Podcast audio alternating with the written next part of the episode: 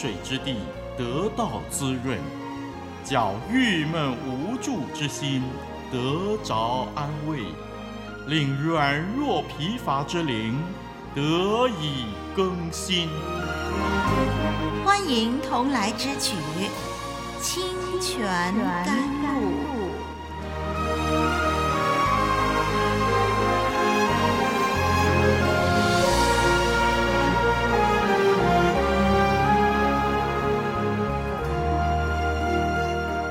你好，听众朋友、弟兄姐妹，这个星期您过得好吗？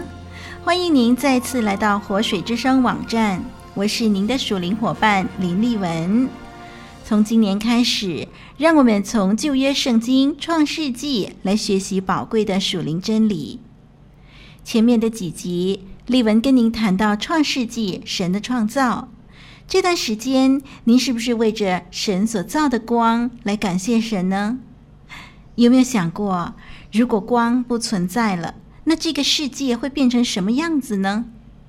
除了伸手不见五指，天气会变得很冷，动物、植物都会死亡，海水会淹没大地等等吧。嗯，光啊，是我们已经习以为常的东西，但是却非常重要哦。没有光是万万不行的。我们会为一些特别的事情向神欢呼，可是很多时候呢，就忽略了每天运转不息、习以为常的恩典。其实啊，这一切都足以让我们向神感谢赞美。上一集我们研究到，神说要有光，就有了光。让我们接下来看看今天要研究的两节经文。我们翻开《创世纪》第一章四到五节，《创世纪》第一章第四到第五节，我们一块来念吧。神看光是好的，就把光暗分开了。神称光为昼，称暗为夜。有晚上，有早晨，这是头一日。好，我们读到这儿，让我们先看第四节。神看光是好的，好这个字啊，意思是说，神看光是有用的，是合宜的，是健康的。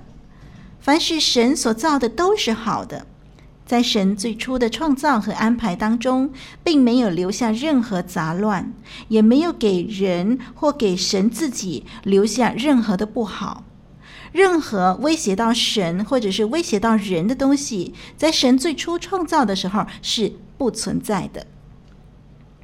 在最初神创造里头都是好的，甚至连黑暗及深渊都有好的功能。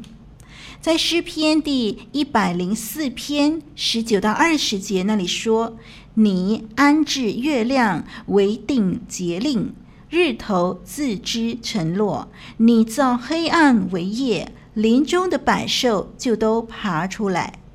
这里的“你”当然是指上帝了。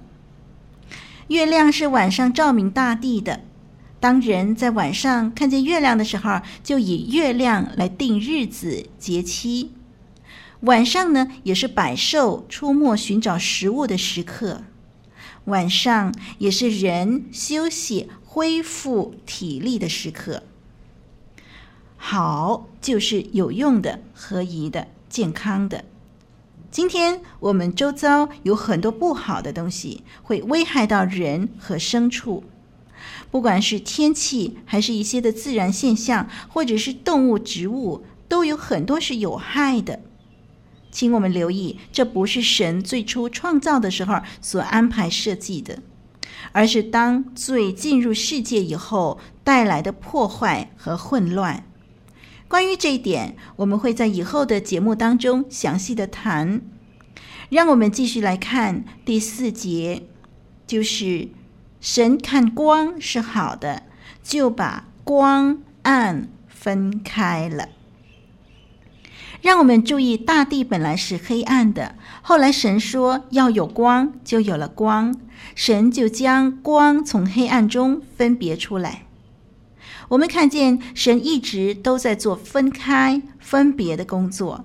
他将光和暗分开，将有罪的人与伊甸园分开，将挪亚从罪人中间分开，将亚伯兰从乌尔分别出来，将雅各从以扫所住之地分别出来，将以色列人从万族中分别出来。神也将基督徒从万民当中分别为圣，归向他。嗯，是的，分别、分开、区分、规划等等这些的动作，神不断的在进行。我们的神是一位有组织、有秩序、有条理的神，清清楚楚、明明白白，没有混淆，没有模棱两可。是的，神没有不清不楚、含含糊糊的。今天呢，有很多的价值观，很多的学说理论，很多的处事方法，却是含混混乱的。甚至呢，有一些学说还自称来自永生的神，这一点跟我们的神的属性很不相配。它的源头不一定真的来自神。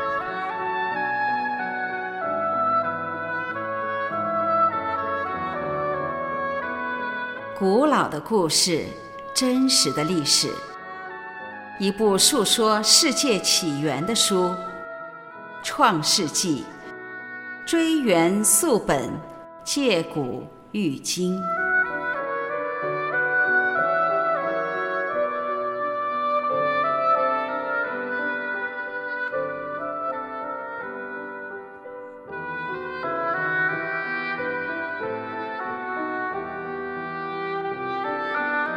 让我们继续看第五节。第五节，神称光为昼，称暗为夜。我们看到啊，神造了光以后呢，他就为光命名了。他把光取名为昼，为暗来取名，把暗取名为夜。取名字的举动呢，在古代近东的习俗里头，代表命名者的主权。命名者为某个人或者某个地方或者是某个物件取名，代表这个人或者是这个地方或者是这个物件呢，是属于命名者的。比如说，给家中的小孩取名，表示那个取名的人对这个小孩拥有所有权。一般上都是父亲为孩子取名了，因为这孩子是属于父亲的。有一些家庭呢，祖父母的权力很大，所以就由祖父母为孙子来取名喽。那有一些的奴隶啊，被卖给某家的主人的时候呢，主人也为他取名，表示这个奴隶呢是属于他主人的。还有一些老师傅为小徒弟取名等等，取名的举动代表宣告这个人或者是这个东西是属于取名者的。听众朋友，你有没有见过小孩子为自己的宠物或者是心爱的玩偶取名字呢？意义是相同的。不过，丽文常常见到呢，现在有些人把取名的权利让给了素不认识、非亲非故的人。例如，为了讨个好命运，所以就由算命先生来改名，啊、呃，由这些的呃行巫术的来改名，这个啊已经失去了取名字的意义了。哎，听众朋友，您的名字是谁取的？在创世纪里，我们会看到许多命名的举动。命名这件事情，就证明了造物主的主权。后来呢，神造了人以后，神就将管理世界的责任交给了人，所以神就把各样的活物带到亚当的面前，让亚当来命名了。好，神将光暗分开。称光为昼，称暗为夜。然后第五节就说有晚上，有早晨，这是头一日。哈、啊，让我们注意，神造了光以后，把光暗分开了。有晚上，有早晨，是头一日。日这个字希伯来文用有两种的用法。第一种的用法常常是指二十四小时的一天，叫做 “yom” 日；另外一种用法呢，是表示一段相当长的时间。比如说，在以赛亚书六十一章二节，报告耶和华的恩年和我们神报仇的日子。报告耶和华的恩年和我们神报仇的日子。那么，这个耶和华的恩年、神报仇的日子呢？这一个呢，不是指二十四小时一天了，是指一段长的时间。不过呢，这是第二种用法。第一种用法常常是指二十四小时的一天，叫用。那么还有一个用法呢，就是说把它当作片语来使用，就是比如在创世纪第二章第四节啊，当你说在耶和华神造天地的日子乃是这样啊，这里呢是把它当作片语来使用。可是，在创世纪第一章第五节这里说有晚上有早晨。这是头一日，头一日这一节这个“日”字呢，我们必须以二十四小时这个用法为准。有以下的原因：第一个原因是用“日”这个字，当它和数字合用的时候，它就是指二十四小时。第二个原因，十诫教导安息日是以。六天创造和第七天安歇为基础的，所以我们看到以色列人守安息日的时候，六天工作，第七天休息。那么这六天当然是六个二十四小时了。那么六天的运转，然后第七天休息。这个呢，啊，十诫教导安息日的时候，是以六天的创造和第七天安歇做基础的。所以呢，这个呃。有晚上，有早晨，是头一日；有晚上，有早晨，这是第二天，等等，这些呢，都是指二十四小时，不可能是指很长很长的时间啊、因为呃，这个安息日呢，既然是以六天六个二十四小时为基础的话，那么呢，这个日啊，头一日的日这个字呢，啊、如果把它解释成很长很长的时间呢，那就呃不能够符合，不能够彼此。吻合了。好，第三个原因是从创造的第四天之后，神呢，在这个创世纪第一章第十四节到第十九节啊，神就造了这个天上的光体啊。他创造天地的第四天呢，就把太阳啊、月亮、星宿等等呢，就放在天上了。嗯，当天上的光体被造的时候呢，就有日子、年岁。记号和节令了，那显示呢，正常的时间机制已经充分的运作了啊。如果是有年岁、日子、节令等等这些呃时间机制正在运作的时候呢，如果日还代表一个很长的时间的话，那么就很难运作了。那今天我们呃按照这个天上的天体来定节令、来定日子、定记号等等呢。都是用二十四小时来算一天的，您说是不是呢？好，第四个原因，如果用是代表一段漫长的时期，那么呢，就必须要有人检验出最初的日头、月亮、星宿的运作。是跟今日不同的，必须要有人证明那个时候的日头、月亮、星宿的运作是跟今天不同的，必须要有人有办法证明最初天上的星球的运转，呃，造成当时神创造天地的时候，呃，不是二十四小时为一天。必须要有人证明，呃，最初神创造天地的时候，那个当时的星球运转跟今天的二十四小时的运作不一样。那么，如果呢，这些证明呢有办法呢拿出来的话，才有办法证明创世纪的第一章的用日是指很漫长的早晨和很漫长的晚上。同时，呃，这样的立场呢，还必须解释和证明后来的天地万物造齐了以后，有晚上有早晨的运转，为什么忽然间又变成了现在的二十四小时的算法呢？为什么呃，什么时候变成这种二十四小时的现象呢？还有它是如何变成的？嗯，这些啊都必须拿出证明。可是呢，到今天为止，没有任何人可以解释这个问题。人们怀疑上帝当时说的“头一日”的“日”这个字，人们怀疑这个“日”是指二十四小时，那是因为按照人的理性，没有办法理解天地万物怎么可能在短短的六天的时间就造齐；按照人的理性，没有办法理解怎么可能六个二十四小时就能够完成这一切。因为没有办法解释，再加上因为受到进化论的观念深深的影响，所以呢，人们就提出一个很荒谬的说法。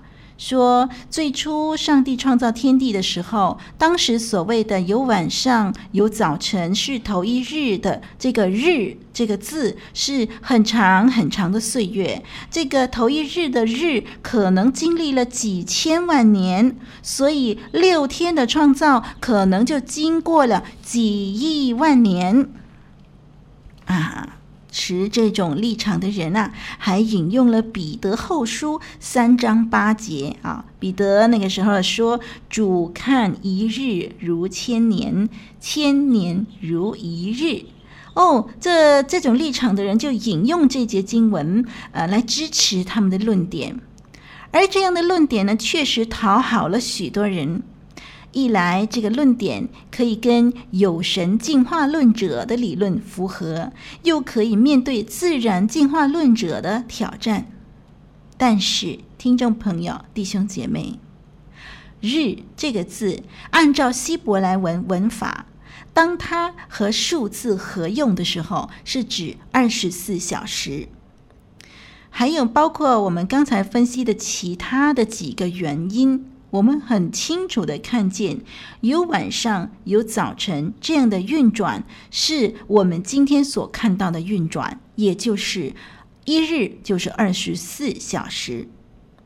创世纪呈现神的创造是在六天之内，六个二十四小时之内完成的，这是无可避免的结论。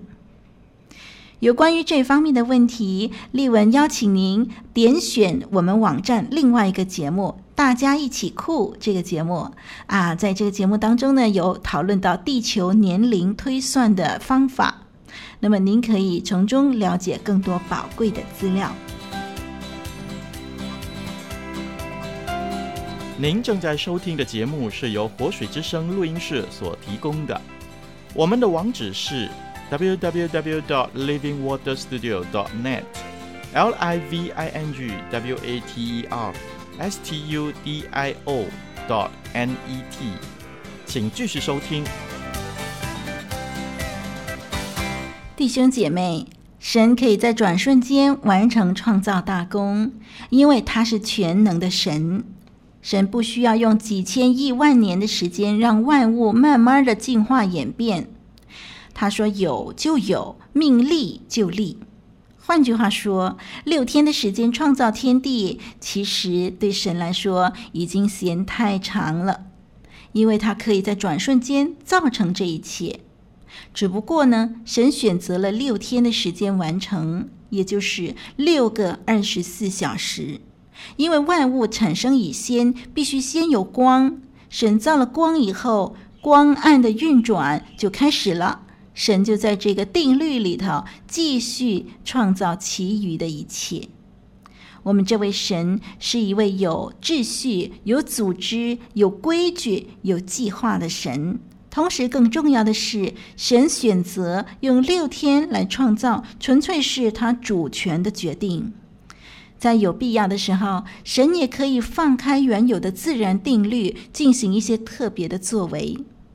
我们所看到的神迹奇事，比如说红海分开、瞎眼得看见、五饼二鱼等等，就是神超自然的作为了。可是别忘了，自然定律原本也来自神的创造，是神所定，是归神所管的。我们有这么一位大能又慈爱的主，真叫人安心，别无所求了。你说是吗？